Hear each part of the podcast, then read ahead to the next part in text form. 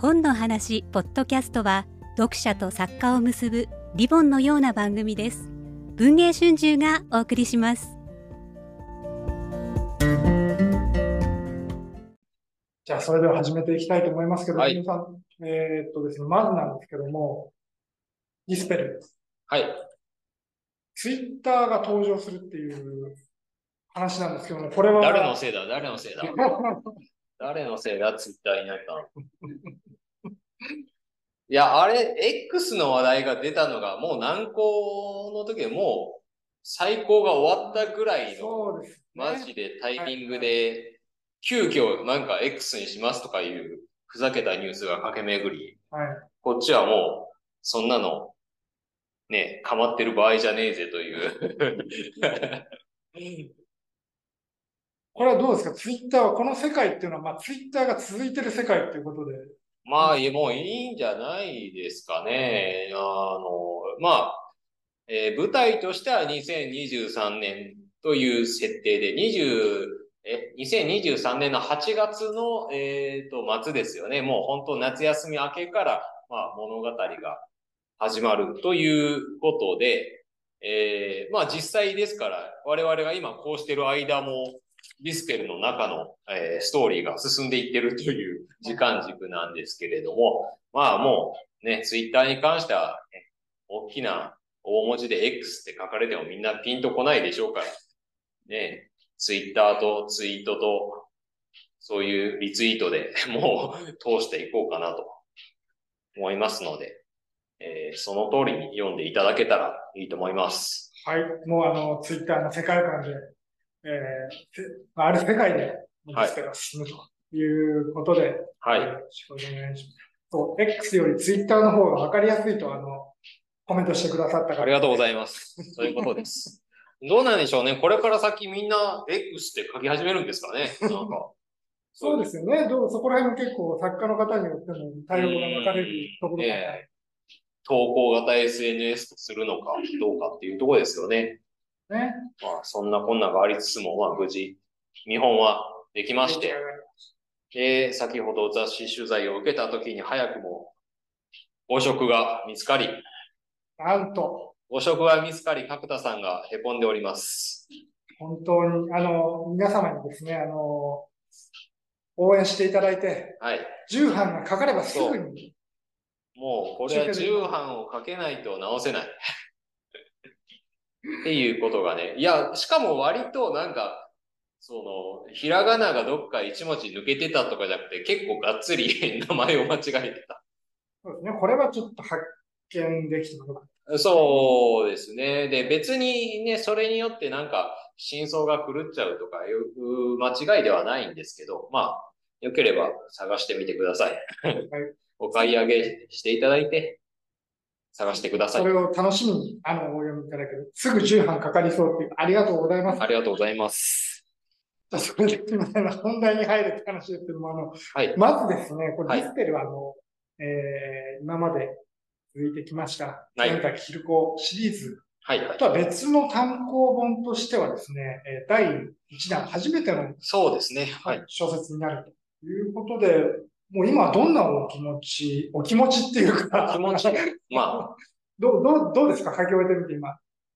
まあ、本当にディスペルっていうね、作品をそもそもやっぱり、えー考え始めた時から、えーその、剣崎ひる子シリーズとは違うことをしようというところからスタートしましたので、えーやっぱりその主人公たちの、まあ、属性といいますか、小学生であることもそうですけれども、まあ、えージュブナイル、えーあるいはホラーといったいろんな要素を、えー含めながら、えーかつ、やっぱり自分がこれまでやってきた、えー本格ミステリーの論理っていうものは大切にして、ちょっと、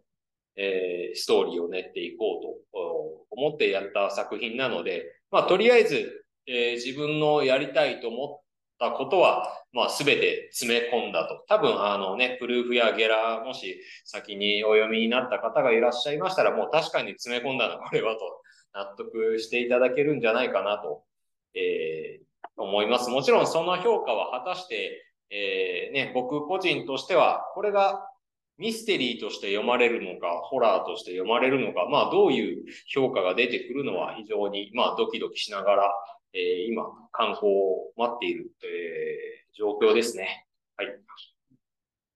や、本当にこれはですね、なかなかネタバレがですね、うん、ネタバレに触れるところが多いので、今回ネタバレなしイベントということで、はい。あのドキドキしながら、そうですね。思わず何かを言ってしまわないか。うん。ねどういうやりとりをしていけばいいのか、手探りですけど、まあなんか、そのディスペルっていう本にね、関することとかに触れていければなと思いはするんですが。はい、そうですね。えー、それで、まあ、あの、ネタバレをしないように簡単にですね、ディスペル、はい、あの、あの、いろいろなネット情報とかでも、はい。えー、あらすじ簡単に出てますけども、今村さんから改めて、えー、ご紹介いただいてもよろしいでしょうか？まあそうですね。えー、舞台は、えー、昔は、えー、鉱山で賑わっていた、えー、地方の町ということで、主人公たちはそこで暮らす、えー、3人の小学6年生です。えー、で、その3人が、えー、6年生の2学期、えー、かかり決めで、同じ刑事係になったことを、まあ、きっかけに、えー、町の七不思議を追っていくという、まあ、ストーリーなんですけれども、えー、その七不思議というのが、実は町で1年前に起きた、えー、事件で亡くなった女性が、えー、亡くなる直前にどうも書き残したものらしいということで、え、ひょっとしたらこの七不思議の中にその事件の真相が隠されているのではないかという、えことで、3人が、え七不思議の謎を追っていくという、えストーリーでございます。ありがとうございます。もう最初からあれですよね、1年前に死んだマリネーっていう、はい、もう、えー、まあ、主人公たちの一人のいいとこのお姉さんが、1年前に亡くなってるんですけども、それがもういきなり雪密室で亡くなってるっていう。そうですね。ますよね。はい。まあね、そういう雪密室みたいな、えー、ミステリー好きの方にはおなじみのエピソードなども、まあ少し盛り込みつつ、えー、ミステリーに詳しくない方でも、えー、そういうことがわかるようになるべく気をつけて書いておりますので、ご安心ください。えー、あ、見てる方から早く読みたいです。ありがとうございます。ご職を見つけるのも楽しみかもってあ優しい言葉を。はい。あちょっとあ、表情が晴れましたね、ですね。あ、聞こえにくかった。聞こえにくかった。えー、っとですね、それで、あのー、あれですけど、それでですね、もう今回、あの、今までとですね、はい。作り方もちょっと変えて書かれたということなんですけども、はい、どんな風にして、結構長い期間、そうですね。ね、書いていただきましたけど、はい。まあ、これは、まあ一つ、その、文春さんとの初めてのお仕事っていうことで、まあ、試しにちょっと第一章書き上げたら、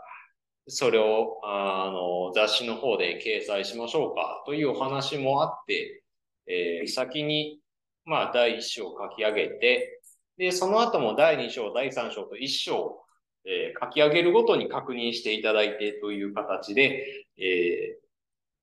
僕自身がその一章ごと書いたっていう、えー、作り方をしたんですね。これまでの長編だとやっぱり一冊を通して、えー、しっかりプロットを練ってから書き始めるっていう手法をとっていたんですけれども、えー、今回その七不思議を取り扱う、取り扱うということで、え一章ごとにその一つの階段が出てくるっていうこともあったので、まあ、霧のいい一章分を書いたら次に取り掛かるという、え方法を取りまして、まあ、それがやっぱり自分としてはちょっと難しかったなっていうのは、えー、正直なところあるんですけれども、えー、そうですね。なんかちょっと質問でもいただいてたんですけれども、まあ、プロットをどう、ね、あの、お作りになるタイプですかと、えー、自由に書かれるタイプですかということもちょっと質問をいただいてたんですけれども、もともとはかなりがっちり書きます。えなんでかっていうと、やっぱり、まあ、本格ミステリーっていう点で、漏れのない推理を、あの、させなきゃいけないということもあるので、きちんとその伏線であったり、えー、手がかりみたいなものをストーリーの中に溶け込ませる、その必要もありますし、えー、まあ僕自身が何かその序盤のね、ちょっと退屈なシーンとか、えちょっとした誰かのセリフだとか言わせるシーンとかをですね、えー、この人はこの後こういう展開になるからこういう見せ方をしなきゃいけないんだとか、後々こういう驚き方をしてもらうために今自分はこのシーンを書いてるんだっていう、あの、自覚がちょっと欲しくて、えー、結構しっかりと、えー、プロットを作って書くということを、まあこれまではしてたんですけど、今回はちょっとそれとは違った方法で、えー、書いております。まあ、1話ごとにプロットを立てて、書いては次の章に行ってという感じで書きました。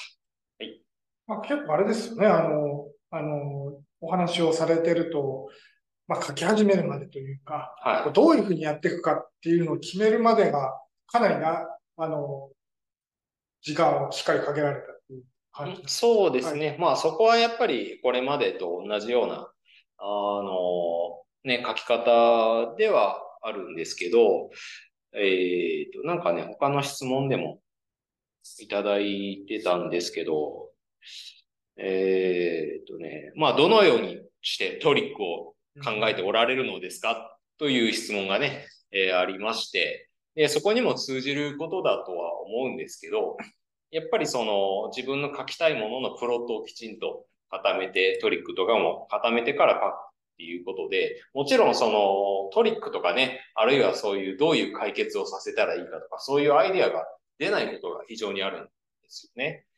えー、で、時々その初めて知り合った方が、まあ僕が小説家だということを、あの、し、お知りになって、あの、やっぱり小説の方、小説家の方ってずっと書いてらっしゃるんですかとかいう質問をくれるんですけど、僕はやっぱりそれをネタを考えてる時間の方がめちゃくちゃ長くてですね、やっぱりそこを固めないと書き始められないので、もう本当に剣崎ひる子シリーズでもそうですけど、この話でうまいトリックを作るにはどうしたらいいだろうとか、どういう解決をさせたら、えー、この作品を通じてメッセージの、メッセージ性のあるものになるだろうとか、本当に考えに考えて、ノートに書き殴って何の成果も出ない日が本当何ヶ月も続くとかいうことがありますので、でもやっぱり考えたら考えただけ、あの、ね、少しずつ頭の中が余計なものが多分削ぎ落とされて、ここに焦点を当てて考えるべきなんだという自覚も生まれ、少しずつ前進していって、やがて納得のいく答えですとか、あるいは、あ、ここは思い切って妥協して捨てるべきなんだとか、いうことが分かってきますので、もう本当に泥臭く考えるっていうのが唯一の僕の中の解決法であったりします。そういう時ね、なんか、えー、気分転換のために他の作家さんの本などを読んでみたら、あれ？もしかしたらこれ、ちょっと使い方を変えればいけるかもしれないっていうね、発想も稀に出てくることはありますが、ほとんどそういうことはないので、えー、基本的には本当に泥臭く考え続ける、書き続けることです。なんか今のに関連するんですけど、質問が届いていまして、はい、えー、今村さんの書くミステリーが大好きで、いつも楽しく拝読しています。ありがとうございます。今村さんは仕事で何かで行き、仕事で行き詰まった時何をして脱却していますか？おすすめの方法があったら教えていただきたい。ななんかこう、アイディアとか行き詰まった時にどうされているかって質問だと思うんですけど、ああ、なるほど。そこでスパッと綺麗な答えを返せたらかっこいいんですけれども。いや、でも、これは、あれですよね。そうやって悩んでて、何も成果が得られない時ほど気分転換しなくちゃいけないのは分かってるんですけど、気分転換してる時間考え続けた方がいいのではないかというがんじがらめになって、ね、その時に夜にちょっとジョギングに出て1時間でも走って戻ってくれば気分転換になるんじゃないかと考えはするものの、いや、1時間無駄にするぐらいなら1時間考えた方が出てくるんじゃないかとかん、ね、思ってしまい、結局机の前に居続けるっていうことが結構多いです。ね、なはい。はい。なんかそういう時にこう、すごくですね、今村さん、ストイックだなと思うんですけども、はい。やっぱですね、我々のようなですね、凡人だとですね、その1時間考えようと思ったのに、YouTube 見ちゃったりとかしそうな気がするんですけども。あ、いや、もう、もちろんありますよ。それはあります、あります。もうなんか、とりあえず、あの、この苦しい作業を乗り越えるために、なんか甘いもの買ってくるかとか思って、コンビニ行ってグミ買ってきて、グミ食い終わったら何も進んでない全然ありますから、とりあえず食べただけことは全然あるので、うん、うまく気分転換ね、しようと思ってもできないことは多いですよね。まあでも、うん、なんだろう、寝るのは好きなんですよね。うん、もう今日は寝ちまうかとか。まあ、作家みたいな生活してるからいつでも寝れるっていうのはあるんですけど。作家ですからね。そうそうそう。それはあるんですけどね。えー、いや、だから、うん、なんかずっと小説のことを考えてるといえば、それはその通りなんですよね。わかんないことを引きずって、文字としては何も出力はしてないんだけれども、常に書きたいもののことを考えてるっていう感じですね。あとですね、質問がまた届いて、まあ、今の、まあ、気分転換とかに関する質問かなと思うんですけど、はい。気分転換でもない。創作の際に何か音楽は聴いたりしています。好きなアーティストがいらっしゃったら教えてほしいですという。ああ。でも最近だと、あれじゃないですか、なんか、好きな音楽を聴くと逆に集中できないことも結構あるので、それこそ YouTube を、まあ、かけるというかずっと再生し続けてるときは、本当作業用 BGM みたいなものを検索して、自分の全然知らん、なんか綺麗ななんか景色の画像と一緒に流れてるよくわからん音楽をあの流し続けるとか、あの川のせせらぎの音を流し続けるとか、そういうことをやって、あの、作業をしてることはありますかね？あそうなんいや、なんか、あの、お答えをできていたでしょうか？あと、あ、グミ食べる今村先生、かわいい。かわいいですね。グミ、グミは好きなの、あグミ昔から好きなんですけど、やや固めのグミが、歯ごたえが、あ、歯ごたえ。歯ごたえがある方が好きです。それで、あ、それでですね、今回はですね、まあ、小学生たちのお話ということなんですが、はいえー、小学生たちを、まあ、主人公にしたと。今までそこ、そこも含めてガラッと変わってるかはい。そのあたりの、えー、理由というか、どういうふうにしてそういうふうになったかっていうのを伺ってもいいでしょうか。まあそうですね。あの、剣崎ヒルポシリーズもそうですけれども、まあ、ちょっと今までね、あの、特殊設定ものを書き続けてきまして、えー、やっぱりその陰惨な殺人ですとか、え、それにまつわる、まあちょっとトリックだとか、えー、で、ちょっと狂気じみた、えー、動機ですとか、そういうものが自然と、えー、書くことが多くなっていまして。で、やっぱりちょっとここ数年そういう特殊設定ミステリーのブームが来たこともあって、え、仕事関係で読むミステリーもそっちのものがかなり多くなっていたので、えー、どうしてもね、ジャンルで似たようなジャンルのものがこう溢れてくると、必然的に違うものをやりたいなという、あのね、気持ちになってくるもので、えー、そこでやっぱりタイミングとして、えー、文芸春秋さんとのお仕事っていうことで、あ、それだったらもうちょっとガラッと雰囲気を変えてやってみてもいいのかなと思って。で、今まではそういうちょっとね、重々しい雰囲気の事件が多かったものを、えー、明るい雰囲気と、こう、無邪気な強さみたいなもので、あの、突破していってくれる、えー、キャラクターを主人公にした物語をちょっと書いてみたいなと思いまして。えー、で、まあ、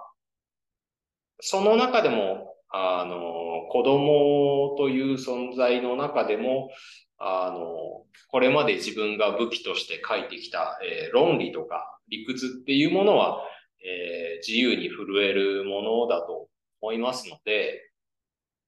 じゃあ、どの年代にそういう、えー、活躍をさせたらおも面白いかなと思った時に、あの、やっぱり小学6年生、これから中学生になる境目っていうのが、なんか皆さんの経験の中でもガラッと景色が変わった、えー、出来事なんじゃないかなと思いまして、えー、中学生から高校生はなんかそんなにね、自分の中でも変化があったようには思わなかったんですけど、小学生から中学生っていうのは自分の中でも何かねえ、意識が変わったような気がしましたし、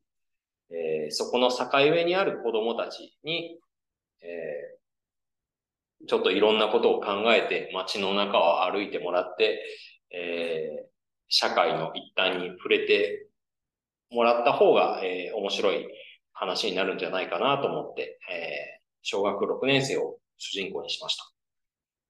なんか今ですね、あの、お話しいただいた中でいくつか、あの、話題があると思うんですけど、まず、まあ、特殊設定ものといいますか。はい。に対する思いというかですね。うん。えー、まあ、今回はそれをちょっと変えていこうというふうに、まあ、思われた理由とかですね。はい。そ、そこら辺についてちょっと伺ってみえー、っと、まあそうですね。やっぱりいろいろと新しい挑戦をしようと思った、えー、ことの一つにですね、えー、まあこれまで自分がやってきたものもそうですけど、特殊設定っていうのが、えー、要するに現実には存在しない、えー、存在ですとか、えー、社会環境を扱って、で、それに付随する、この世には存在しないルールを一つ読者に、えー、飲み込んでもらって、そこから発生するトリックを使う。ということを、まあ、やってきたと思うんですよね。えー、要するに、あの新しいルールさえ設定してしまえば、ネタってどんどん新しいものが作れるんじゃないかっていう発想でやってきたと思うんですけど、ディスペルの場合は、えー、まあ、その、本格ミステリーとジュブナイルとホラー要素っていう、まあ、あの、ね、あの、広告の文句があるように、この現実世界で僕らが今までミステリーの中で使ってきた論理を活かせば、実はオカルトもその適用範囲に入るのではないか。ということをまあ考えて、実は新しい世界なんか設定しなくても、今、普段僕らがミステリーで使ってるちょっとルールのあやふやな部分。例えばその、名探偵が言えばそれは事実だ、みたいな、えー、ね、探偵さんが推理の途中で、ね、誰々さんにはこれができる可能性がありましたが、彼の性格上、それをするとは思えません、みたいな、なんか正しいのか正しくないか、よくわかんないね、なんか、ルールで押し切る、みたいな。そういう曖昧な、あの、理屈とか論理っていうのは結構僕らは作中で使っていると思っていて、もちろんそれをそうとあの、読者の方に悟らせないように書くっていうのは、えー、僕ら小説家の、まあ一つの力量だと思うんですけれども、その巧妙に隠して悟られないようにしてるあやふやなルールっていうものを、はっきりと使えば、実はその範疇にはオカルトも含まれるんじゃないかな、というのが今回のまあ自分の挑戦的なことなので、まあ、言ってしまえばやろうとしていることがまあ逆転しているっていう、新しいルールを設定して、そういう頂上の存在を描くのではなく、これまでのルールを拡大解釈して、そういうものを扱ってみようという、えー、話ですね。じゃあ今、爆弾発言が飛び出したという、はい、これはですね、今の言葉も非常に重要なことを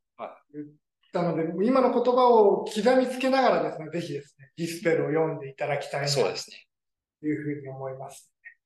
あ、もう新しい世界が広がる予感というコメントをいただいてます。そ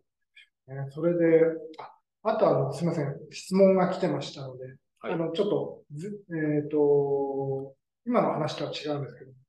まあ、さっきの話の中の質問で、他の作家さんの本を読むとのことです。本はどのぐらいの期間で読み終えますかという質問。期間？どんな、何日かとかそういうことなんじゃないかな。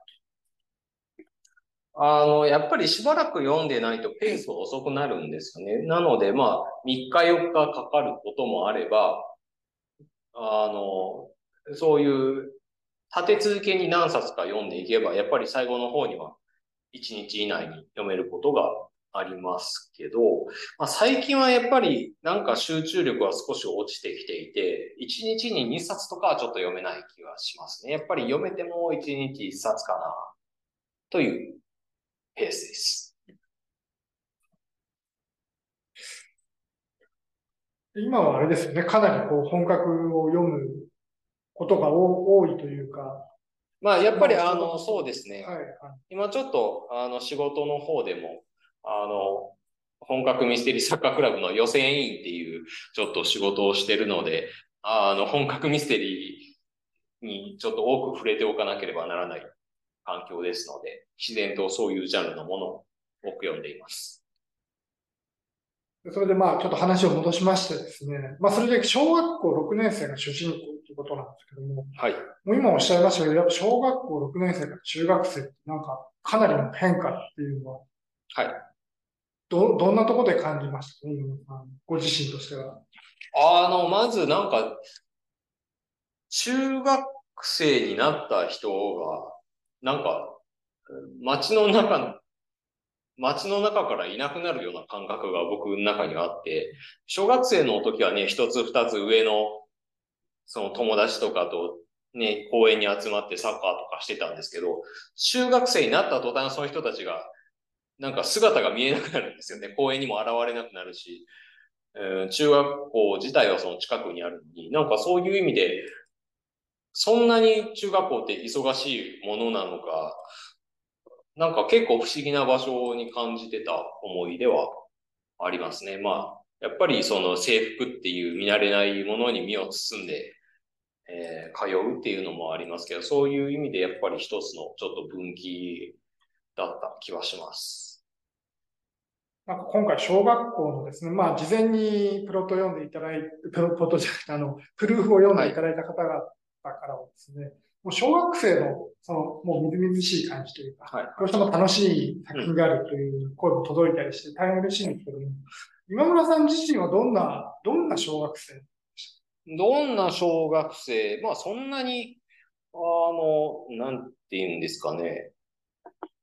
まあこの作品にはその委員長キャラで、まあさつきっていう女の子が出てくるんですけれども、どちらかというと立場的にはそっちあの、本当にクラスの委員長とかそういうことを昔からよくやらされて、で、中学生になってもその部活のキャプテンであるとか、やっぱりクラスの代表みたいなあの、まあ、任されるみたいな子供だったので、うん、なんだろう、そんなに、まあ、この作品の、まあ、語り手というか、まあ、視点人物のユースケという人物が、あの、まあ、ある種自分のアイデンティティを求めて、えー、そういうオカルトについて調べていくっていう、あの、話なんですけれども、まあ僕自身はあんまりそのアイデンティティに困ったことはそんなになくて、まあなんか、あの、日々そういう任される仕事にあの、暴殺されじゃないですけど、まあ必死になんか生きていた感じはしますね。それで今回、まあ、あの、小学生とオカルトが結びついてるわけですけど、質問が届いてました。はい。子供の頃のオカルトにまつわる今村さん自身経験で思い出深いものがありましたら教えてくださいという質もう届いてますが、はい。僕は全然霊感がないので、全然覚えがないです。あの、本当に階段とかは大好きで、もうそういう経験がないかって、本当親にも聞いたりしたんですけど、本当うちの一家はそういうのが全くないんですよね。え僕も全然そういう経験をしたことがなくて、なん、なんなら見たいし、感じてみたいんですけど、は、そういう経験が、あの、もう霊感がないもので、今はなんか一人で飲みに行くお店とかで、新しい知り合いができるたびに何か不思議な話はありませんか？何か不思議な話はありませんか？となんか、新手のマッチ売りの少女みたいに 尋ねて回って。まあでもそうしたら結構不思議なもので、あの、本当に今行きつけになっているバーのマスターが本当に霊感持ちの人でいろんな話を聞かせてくれたり、で、その三宮とかそこら辺のね、お店の人に聞いてみたら、いや、確かにその不動産の人に聞いてみたら、普通に、あの、もう、縁起が悪いとされて、あまり人が寄りつかない物件とかも普通にあるよとかいう話も聞きますので、割とやっぱりそういう話が集まるところに集まるんだろうなっていう気はしてますね。階段、あの、最近お好きってことですけども、はい、小さい頃から好きだったんですか？それともなんか大人になってから好きになったあいや、怖がりではあったはずなんですよね。なんかそういうお化け屋敷みたいなとこ行くのをすごい、あの、もう純粋に怖くて 行きたがらないとか、そういう怖がりなところはあったんですけど、まあやっぱり、でも、あのね、年末のその夏休みの心霊番組とかあると、一生懸命見たり、それを時には信じ込んだりっていうこともたくさんあったので、怖がりながらも、やっぱり、それは本当にあるんだと、あの、信じて興味を持つ子供でした。今回あれなんですね、あの、階段がですね、はい。オリジナルの階段が。あそうですね。もうツイッターにはね、はい、順番にこう載せていっていますけれども。なんと6つあると。大変でしたね。しんどかった。うん。で、まあ、やっぱりそのね、本格ミステリーとしても読める作品ということで、えー、その階段の一つ一つに、ね、子供たちが追っかけていく謎のヒントを手がかりっていうものがあるんですけど、もうそういうのも含めて、だいぶね、なんか考えなきゃいけないことは多くて、結構ね、えー、こっちに上がってきている感想ではそういう階段が怖くて、あの、良かったですみたいな感想も、まあ、いただけているので良かったかなとは思うんですけど、なんかね、階段って、まあ初めてもちろん書いてみたんですけど、うん。階段ほど自分で書いて怖くないものはないじゃないですか。だって自分がね、考えてここはこうしようと思って書いたから、そこで自分は全然怖さを感じないので、ね、そこはちょっとミステリーとは違って楽しみをちょっと共有できないというか、ね、謎はね、ああそここうだったでしょとか、そう騙そうとして書いたんですよとか言えるけど、ホラーはね、なんかあんまり そこら辺が共感できない。本当に、あ、怖く読んでいただけましたか？みたいな感じなので。いや、これ本当あれなんですよね。階段だけあの、ツイッター、えー、X、X にあげま ツイッターです。ツイッターです。あ、ツイッター、ツイッターでした。ここの話をしてるときはツイッター、ツイッターです。ツイッターに上げてるんですけども。それ重版して直してもらいますよ。もうね、本当に怖くて、もうそ、それだけ取り出して怖い。しかもそれが、ミステリーに絡んでるってところがまた、そうなんですよね。これが離れ技でしたよね。大変でしたね。ね、まあそこら辺がね、うまくいってるかどうかはちょっと皆さん読んでいただいて、えー、評価はしていただきたいなと思うんですけれども。逆に、角田さんは最初、まあ最初というか、まあまとめて読んだ感想でもいいんですけど、一つ一つのね、各章を読んでみた時の感想というのはどうやったんですか？これ、あれなんですよ。あの、どこにですね、いや、もちろんその最後までの、まあ、構想というか、は、聞いて。あ、そうですね。もう最初からオチとかはね、はい、はい、あの、こうしたいんだ、みたいなのは伝えていましたもんね。伺って、あの、一つ一つ面白い。ですが、本当にこれはそこに着地するのかっていうですね、うんうん、あのー、もう今だから言える、ちょっとした不安。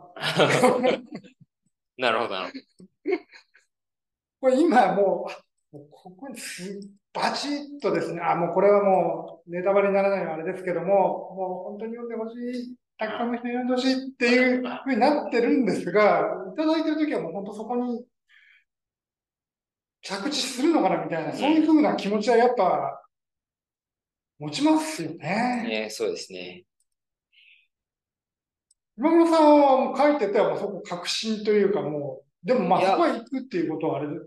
まあその、僕の本の作り方として、やっぱりその一作の構想というか、ざ、大体ざっくりとした展開と、その大落ちみたいなものは、僕はもうね、その、相談する中でお話ししておくんですよ。そうじゃないと、いざね、こっちが書いて渡した時に、いや、これはちょっとって言われたら、いや、前もって言ってただろうって、ね、こっちはしたいですから、やっぱりそこは確認ちゃんと取って書いてるんで、まあ安心して突き進めるみたいなところはあるんですけど、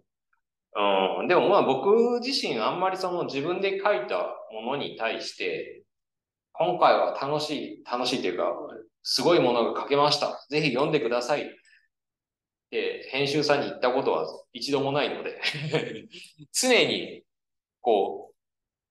う、疑いの心を持ちながら、これは本当にうまくいっているのか、面白く読めるもんなのかって、これまでずっとそういう気持ちで、あの、仕事はしてきたので、うん。まあもちろんその観光前ってね、作家さんは多分みんなそういう心持ちになると思うんですけど、これは誰が面白く読むんだっていう あの、そういうマイナスの方にね、気持ちは入っていくとは思うんですけど、まあ書いてる時もやっぱりうまくいってんのかなって思いながら、まあそちらにお渡ししたら、いやー怖かったです、みたいな反応が返ってきたので、あ、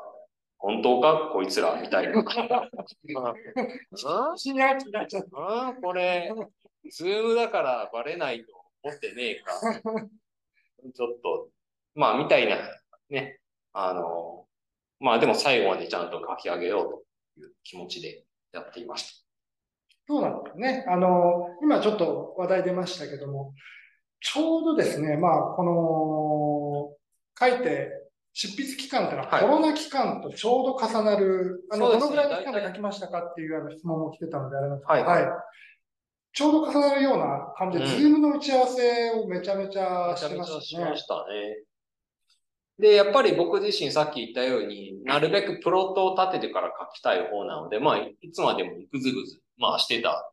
わけですまあ、そしたら、あの、一遍ちょっと第一章だけ掲載してみますか、みたいな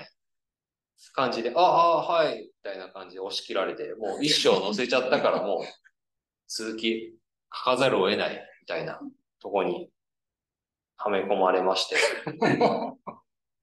ねまあ、それから、まあでも、そんな早いペースで書くわけでもなく、やっぱり一章について、ね、2、3ヶ月かけながら、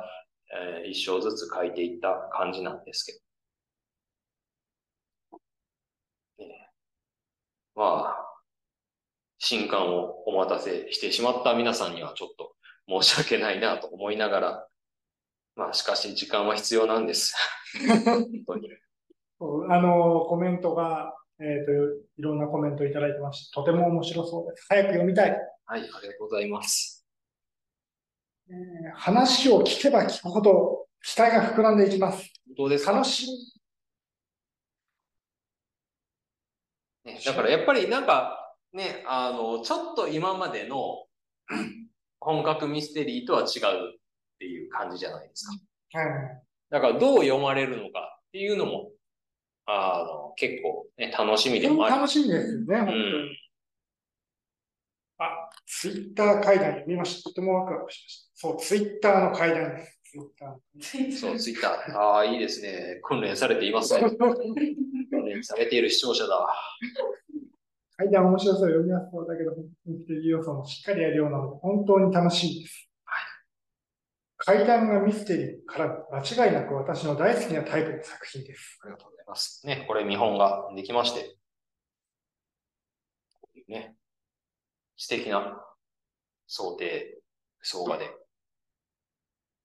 出ます。あれ、タイトルのことも何かあったかな？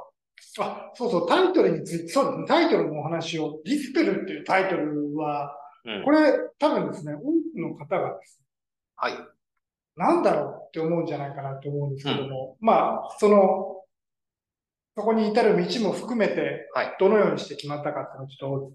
まあそうですね。まあまず、えー、小学生3人を主人公にするっていうことで、まあ大体のその、ね、カラーみたいなものは決まってきたんですけれども、とはいえ、舐めてもらっちゃ困るよっていうちょっと気持ちがありまして、あの、タイトルを例えばですけど、なんとか少年探偵団とかにしたら、いかにもそのジュブナイルものっていう感じがするじゃないですか。僕としてはやっぱそこに不穏さを求めたかったんですよね。何か、え、これはただの少年探偵団じゃないなっていうふうな、あの、気持ちを持って欲しかったですし、同時に、あの、ホラー小説っていう、あの、見方もあんまりされたくなかったんですよね。そこで、何々町の階段っていうタイトルだと、まんまなんかこう、あ、今回はホラー小説なのかなみたいな感じに受け取られるので、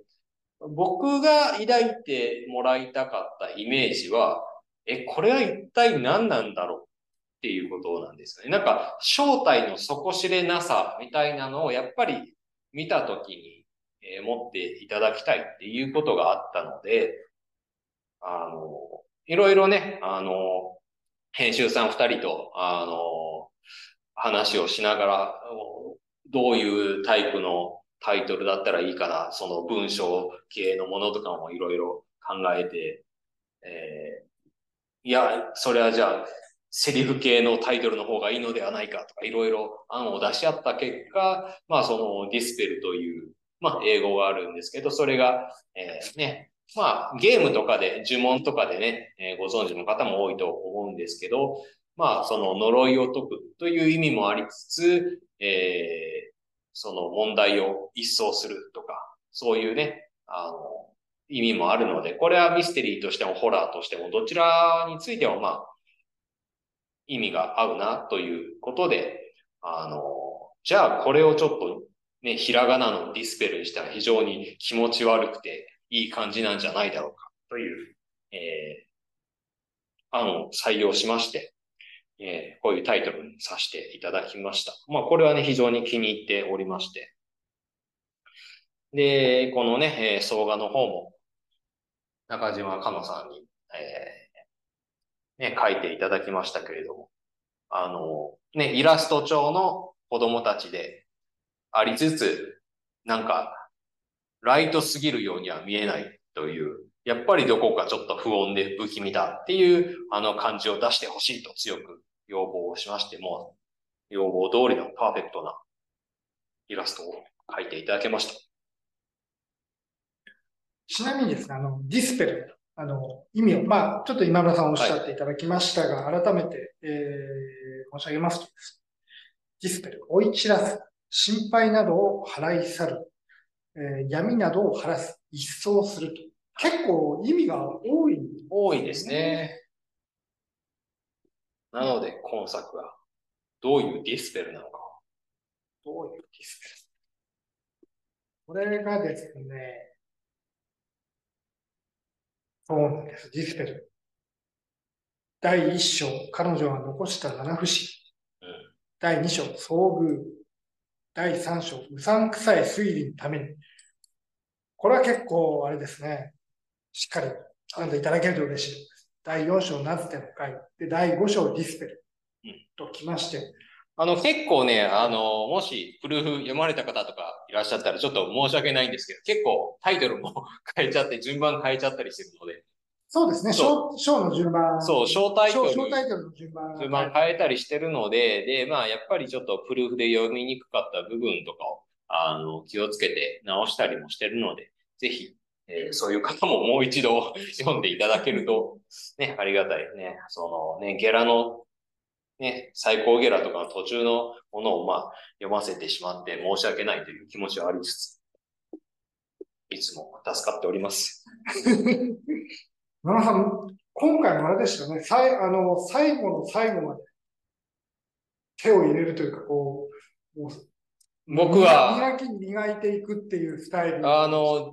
い、時間を与えられたらいつまでも手を入れますよ、僕は。いいつまでもずるずるとゲラを手放さず、赤まみれにして返してみせますよ。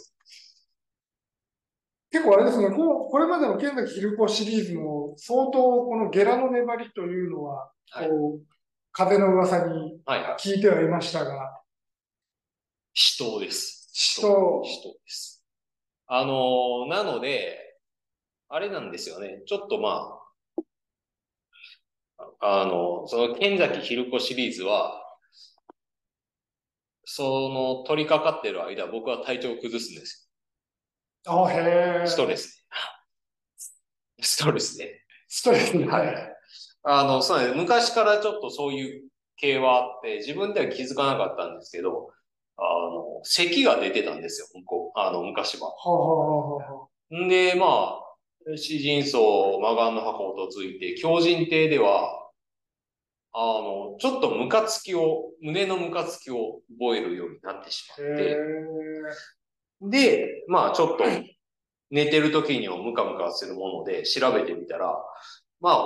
おそらく、そのストレス性胃炎の初期症状といいますか、そういう、その、なんかこう、食べにくいとかそういうことが起き始めたので、で、調べてみたら、そういう胃炎の始まりって結構ここに違和感を感じて咳が出るらしくて、あ、じゃあ今までの咳はそれだったんだってなって、で、無事、その、本が出たら収まるっていうことを繰り返してたんですけど、でも今回ディスペルではそこまで症状が出なかったので、まあまだまだその、ゲラの難易度は上げれるよっていう まだまだ苦しめますぜっていう感じですよね。じゃ気づいてなかったけど、あれ思い返してみれば、そう。やってる時だったらみたいな。そうなんです。ななので本当にあの、ね、健康をこう損ねて書いている。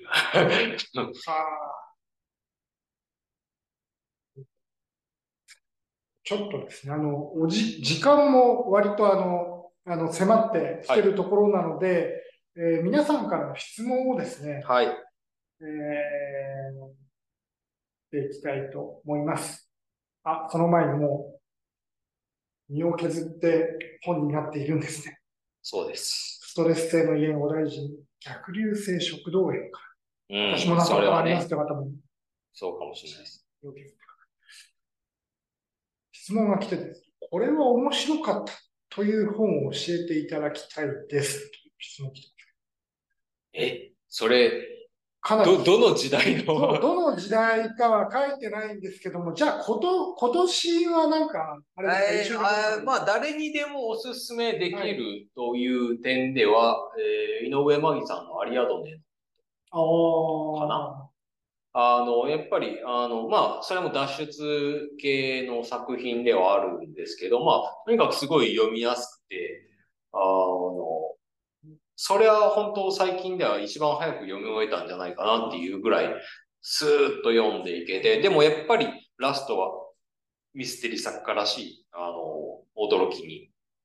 えー、満ちているというところで、なんかこれは、どなたにとってもお勧めしやすい本ですかね。うんすみません。関連、まあ関連というかですね、えっ、ー、と、同じような、こう、おすすめ系の質問なんですけど、えー、9歳の娘が剣崎ひる子えー、シリーズのファンで、はい、ディスペルもとても楽しみにしています。ありがとうございます。えー、小学生におすすめのミステリーがあったら教えてください。小学生？え？ここであの、ヌエの石踏みとか言ったらめっちゃ、めっちゃ怒られるでしょ。どういうことだっていう。まあ、が、そうですね、小学生もがが頑張って読めるかもしれない、ね、読めるかもしれないが、ああ、どうだろうな。何がいいかな。うーん。え、やっぱ最近の方がいいのかな。逆逆に今村さん、小学生の頃はミステリーとかはどうだった？んですか読まれてた？いや、一応ミステリーに属するものは、はい、その、図書室にあるようなシャーロック・ホームズシリーズとか、あの、アルセン・ヌルパンシリーズとか、あと、その、僕の行ってた小学校の図書室には、マガーグ探偵、マガークかなマガーク探偵団っていうのがあって、えー、それが本当になんか小学生の5人組か6人組、どんどん多分メンバーが増えていくんですけど、それがそれぞれなんか特殊能力を持っていて、それをなんか使いながら事件を解決していくっていうので面白かったですね。ぜひ探して読んでいただきたい。リアドの、リアドのところに見ます。あとですね、えっ、ー、と、今村先生っぽい方が出てくる斎藤太一さんの花階段より怖さとしてはどうですか？質問が来てますね。あ、これは僕が売り上げを左右する 権利を握っていると。あ、いや、でもね、うん。怖いと思うんですよね。やっぱり、かなり、えー、っと、これまで斎藤大地さんって結構、あの、ね、スラッシュホラーというか、そういう、あの、たくさんの人がどんどん殺されていくみたいな、あの、ホラー小説をたくさんお出しになってたんですけど、花階段は、本当に僕はめちゃくちゃ真面目な怪談小説だと思っているので、あの、全然、あの、怖さを求めて読んでいただいて OK だと思います。おすすめですっていう。うん、僕みたいな人が出てくるとは知らんわ。ないけど。まあ、出てくるのかもしれないな。そうですね。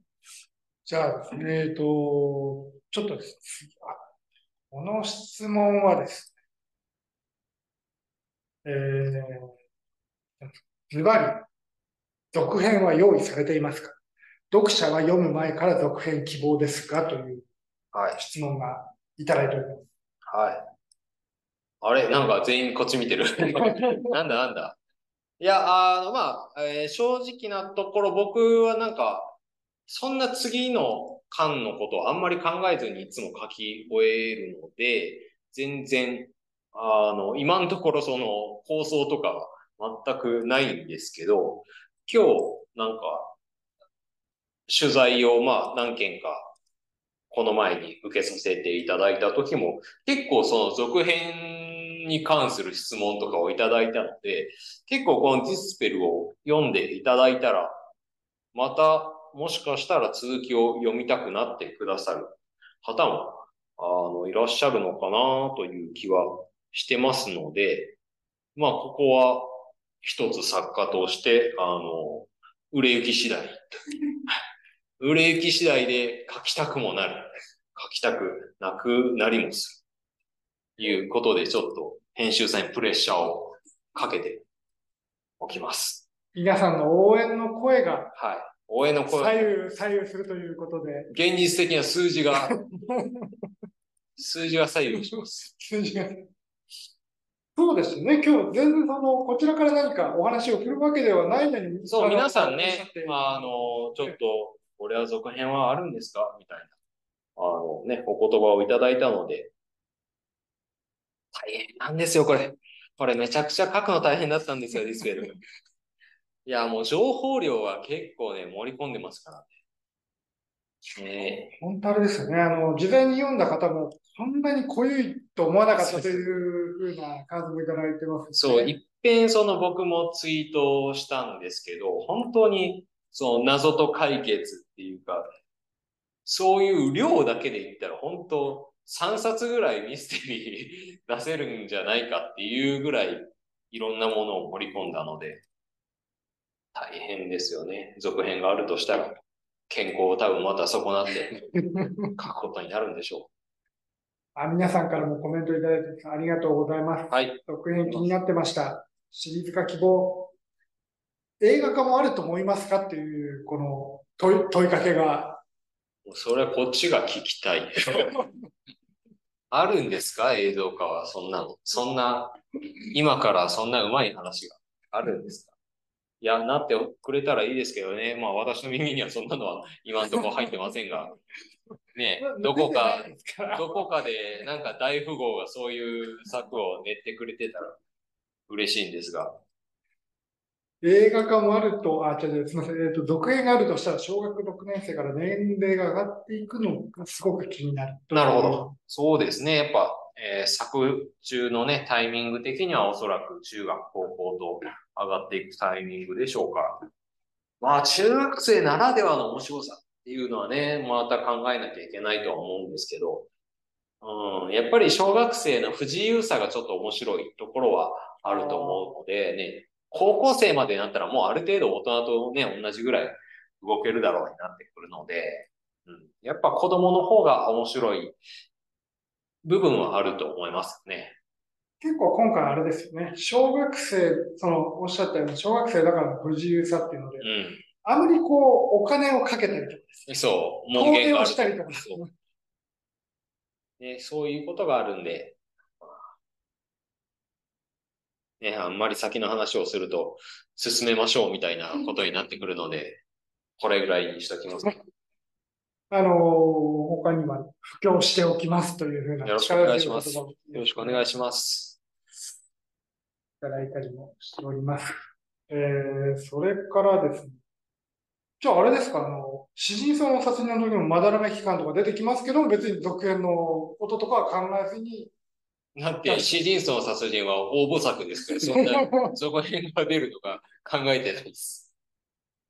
それはどういう発想で、じゃあむしろどういう発想で、その、なんというか、世界の広がりをこう感じさせる？いや、もうだって、シリーズの殺人は、あれを登場させなきゃいけないから、結局、裏の組織がいないと。なるほど。はいはい。もうそのね、現実との噛み合わせというか、可能不可能なるほど。そそれがこう、うまいぐらい、うまいぐらいにというか。そうなんです。回っていくと。えー、例えば映像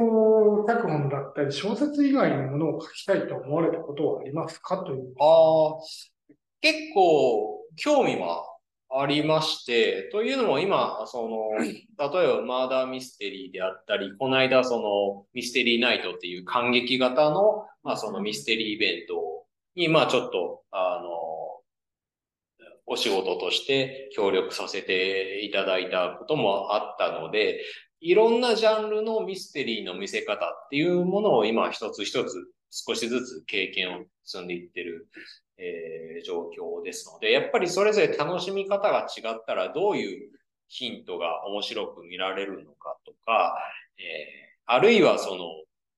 正答率と言いますか、どれぐらいの人になら解かれてもいいのかとか、そこら辺がやっぱり小説でのミステリーとは全然それぞれ数字が違ってくるんですよね。で、そういう意味でも、やっぱり、あの、普段ミステリーを書かれてるミステリー作家がそういう映像の方にも直接関わることができれば、あの、より面白い、あの、ミステリー作品になるんじゃないか。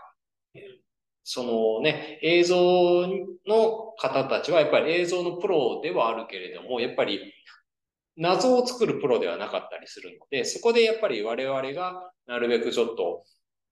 脚本力といいますか、どういう脚本に落とし込めるかっていう経験を積んでいくことで、よりね、ミステリーを楽しんでくれる方も増えていくとは思うので、ちょっと徐々にそういう勉強とか経験も積んでいけたらなと思っています。もうそろそろお時間も迫ってまいりましたが、はい、あの、今村さんが今一番怖いものは何ですか？質質問怖いもん。誤食が治らない。重版がかからず、誤食がこのまま治らず、それに気づいた人にツイッターで書き立てられ、ここを間違えてる。それがリツイートで広がる。編集がね、笑ってる場合じゃない。本当、本当に皆さんよろしくお願いします。よろしくお願いします。あの、ご食を直させてください。ありがとうございます。ご食。ご食。みんな怖いでしょ、ご食は。ご食。怖い。作家なら全員ご食は怖いはずだ。そうなんですね。しかもこれ不思議なことに、できてから気づいちゃうっていう。ミステリーですね。ミステリー。下乱の時に気づく。そう。すごい、あの、本当に、あの、皆さんにお伝えしたいんですけど、ものすごい数の人が読んでる。そうそうそう。何回も何回もね、読んでるはずなんですけどね。そうそう。重版。はい。かけていきたい。はい。いや、本当にお時間になってまいりましたが、えっと、ここでですね、ちょっとお知らせの時間となりますが、あの、はい、まずですね、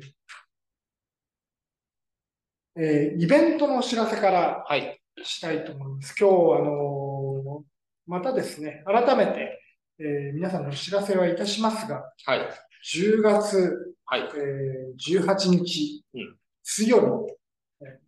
今日と同じ20時から、はい、えー、今度はですね、ネタバレイベントをですね、はい、開催してまいりたいと思います。今日ですね、もう奥歯に物が挟まったような感じでしか、うん、あのー、作品の紹介ができなかったんですが、はい、そこではですね、今村さんにこう、こんなことを、なん、なんでこういうことをしたのか、どうやってそれが可能になったのか、はい。というのを存分にお話しいただくイベントをご用意してございますので、はい、皆さんぜひ、お読みになってですね、そうですね。読んでいただいて、参加をいただければと思います。はい。はい。えー、っとですね。ツイツイッター、ツイッター、ウェブ、ウェブ等々で、あの、えっと、その1回だけじゃなくてですね、複数回やっていきますので、どこかで皆さん目に触れていただけるように、あとディステディスペルで、えー、検索していただけたら、それで、はい、あのー、引っかかってくるようにはしたいと思いますので、はい、えー、改めての告知お待ちいただければとそうですね。はい。はい、